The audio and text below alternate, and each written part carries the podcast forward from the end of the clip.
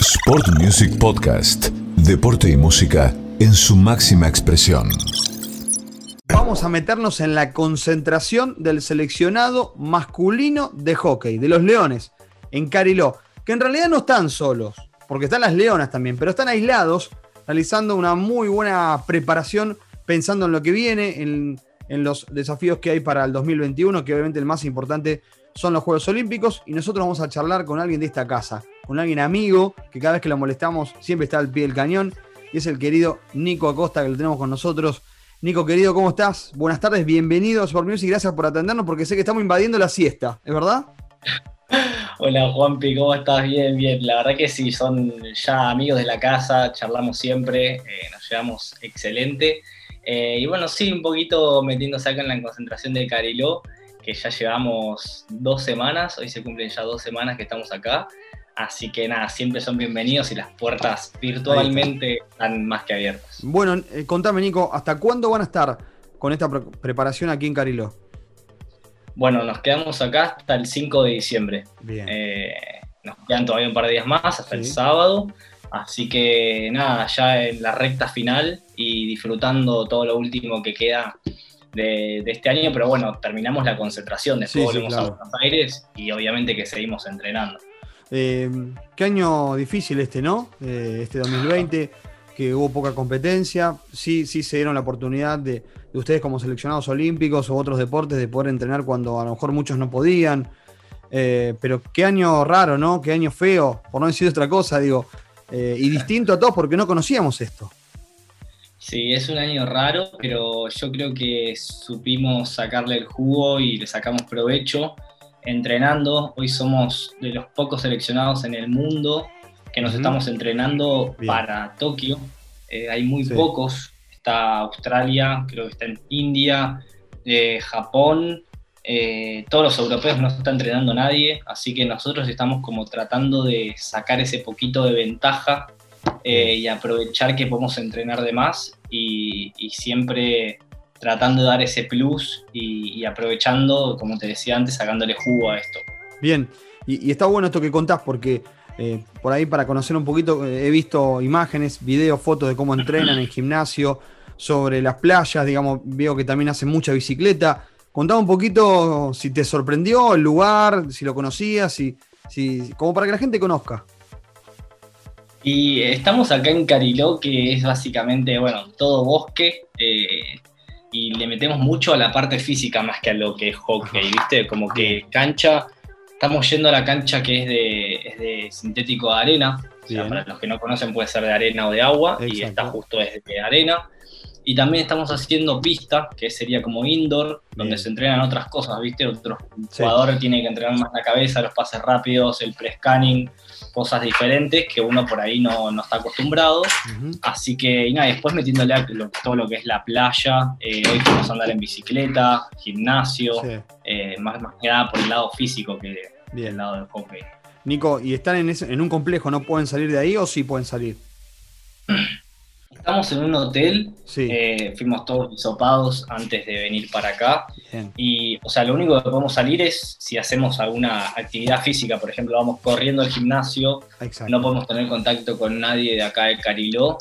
eh, pero bueno, justo ahora, el primero de diciembre, empezaron a habilitar el turismo acá, en la costa argentina. Sí, Entonces, a partir de ayer empezamos a ver mucho más movimiento y nos empezamos a cuidar un poco más. Pero antes no había mucha gente, la verdad, eh, era todo más tranquilo. pero ir al centro así, Cariló, no, no, o sea, no, eso no.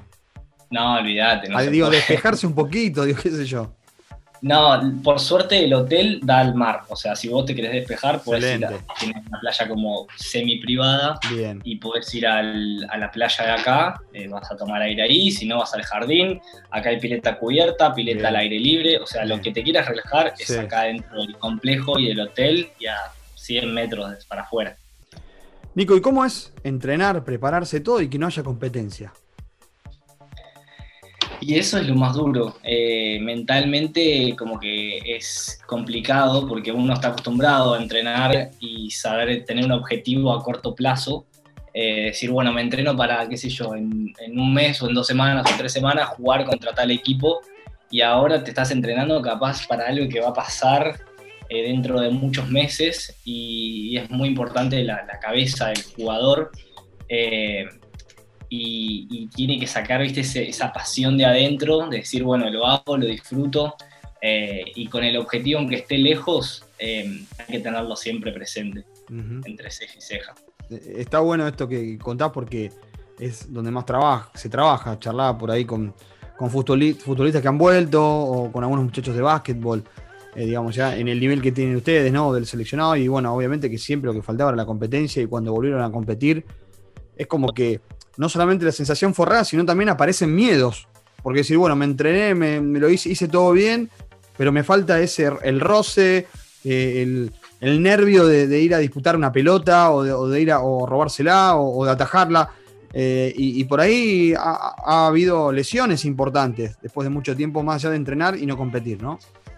Sí, a mí me pasó mucho la diferencia, lo sentí con el club y cuando después vine a entrenar acá con, la selección. O sea, a nivel club, en Rosario estábamos entrenando todos sin contacto. Era ir a la cancha, hacer ruta de pelota, hacer eh, tiros individuales al arco, todos sin contacto, no se la podía sacar a nadie, no podía ver nada y de repente acá estamos todos hisopados, todos en burbuja y se entrena como si no hubiese pandemia, ¿entendés? Sí, sí, sí. porque está bien en realidad, porque seguiste todo el protocolo y, nada, y ahí empezás a tener roce eh, y, volvés a la normalidad de a poco, aunque obviamente no estás jugando a nivel internacional, ¿no? Pero por lo menos estás volviendo a lo que uno estaba acostumbrado y estás jugando al más alto nivel dentro de lo que se puede en el país. Seguro. Nico, y desde lo personal, este año, ¿cómo, ¿cómo, lo sentiste? Más allá, digamos, que no se pudo hacer mucho, pero digamos, ya tener esta posibilidad de entrenarse otra vez con, los, con los Leones, digamos, que vaya cerrando el año así, que ya sea objetivos para el 2021. Eh, sí, nada, en lo personal, la verdad que estoy disfrutando mucho el presente. Eh, creo que soy un privilegiado por poder estar haciendo lo que me gusta y lo que me apasiona en medio de toda una crisis mundial. Eh, a principio de año y a principio de la pandemia, la verdad que no me imaginaba estar en este lugar en este momento. Bien. Y bueno, se fueron dando un montón de cosas, eh, factores de los cuales eh, hoy estoy aprovechando la posibilidad que tengo y disfrutándola. O sea, la verdad que estoy disfrutando mucho este proceso para los Juegos Olímpicos de Tokio. A, Mariano Ronconi, que hoy está como eh, como que encabeza el staff, digamos, allá de que Chaparretegui está como head coach de seleccionado. ¿lo, conocías a Mariano? ¿Habías compartido ya con algo con él? Sí, bueno, Amamo eh, fue mi entrenador del todo el proceso junior, ah, mira. Eh, que duró tres años, casi cuatro. así que la verdad que nos conocemos un montón. Amamo es la verdad que un gran referente y, un gran entrenador aparte resalto que él es un gran docente también. Eh, él tiene una manera de explicar las cosas, de, hacerte entender y, es tan apasionado por el deporte eh, y por nosotros también, porque él ahora nos está encontrando en, la selección mayor, habiéndonos formado cuando estábamos en el sub-21 y creo que eso es muy lindo que le pase a un entrenador y, se nota que, tiene muchas ganas y que que le estamos metiendo a full y, nada, sí, nos conocemos un montón. Bien, está bueno eso. Eh, la Pro League y, los Juegos Olímpicos es el objetivo para los varones, ¿no? Y, además para los varones, defender la, medalla dorada no es poca cosa tampoco, ¿no?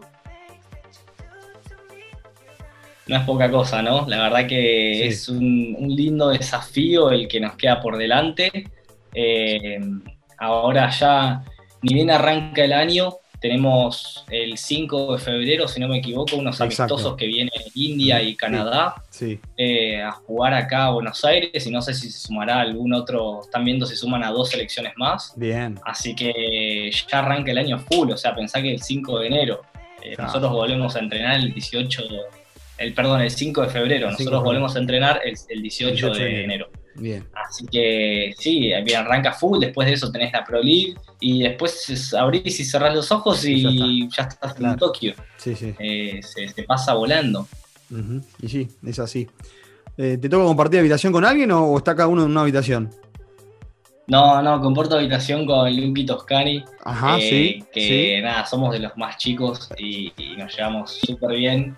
Eh, somos los más quilomberos, así que me ah, parece que ah, pusieron juntos por eso. Mirá, mirá, mirá, mirá, mirá qué bien. Y los más grandes, ¿cómo están? No se ve un Juan Martín Vivaldi, qué sé yo, charlamos con él el año y decía, no sé, este año, no sé qué voy a hacer. Me, contaba alguien importante y dice, se entrenan mejor que nunca, ¿es así? Te, lo juro que es así, o sea, yo eh, cada día me sorprende más, Juanma. Es, eh, creo que no, no es humano, eh, está a otro nivel, eh, literalmente. O sea, yo lo veo en el gimnasio y yo con 24 años no le puedo seguir el ritmo en el que entrena. Es un animal y es, te diría que está en el top 3 de los que mejor se entrena y con 40 y pico de años. O sea, me disculpe sí, que lo que Sí, sí, sí, claro. claro. pero, pero no, es, es una cosa de locos. Y sí, la verdad que sí. Nico, bueno, eh, la verdad agradecerte por el tiempo, estamos invadiendo una concentración seleccionada, bueno, eh, es un lujo que nos estamos dando de charlar con vos, eh, nos gusta que te vaya bien, ya lo hemos charlado una que otra oportunidad, esto de, ver crecer a, los a los resorines de selección que tenemos, por eso lo queremos charlar con ellos, ver, el, otro día charlamos con, con Bautista Lugarini, de, obviamente del seleccionado argentino de básquet, que tiene su chance, que tan solo 19 años, y la verdad que nos pone muy contentos eso, así que agradecerte el tiempo que nos regalaste y bueno, que, que termine el 2020 que ha sido malo para muchas cuestiones. Eh, de la mejor manera que veo que lo estás disfrutando y mucho. ¿eh? Sí, bueno, agradecerles a ustedes también por, difundir, por estar siempre presentes. La verdad que, le meten un montón a lo que es el deporte rosarino y santafesino y están siempre, así que ustedes también aportan ese granito de arena tan importante para lo que es el deporte amateur. Así que bueno, muchísimas gracias por estar siempre del otro lado. ¿Querés mandar algún saludo a alguien que te esté escuchando? Más allá que, no sé, eh, sí, a mi familia, que ya hace un montón que no los veo. Eh, mi familia no se viene a acordar ni de mi cara, pero nos vemos más por redes que por otro lado. Así que ya que estamos, aprovecho y les mando un saludo a todos. Y ya dentro de poquito vuelvo y pasamos las fiestas y todo. y al club también, al club también, ¿no? Al club, obvio, que extraño un montón, ya no veo la hora de volver. Eh, hablo todos los días con los chicos, porque viste, te ven en los entrenamientos por redes y te dicen, uy, ¿cómo entrenaste? Contame que esto, y aquello. Entonces, viste, hablo todos los días, así que sí, obvio, a todos, a todos. Nico, gracias y abrazo grande. ¿eh? Otro, gracias a ustedes.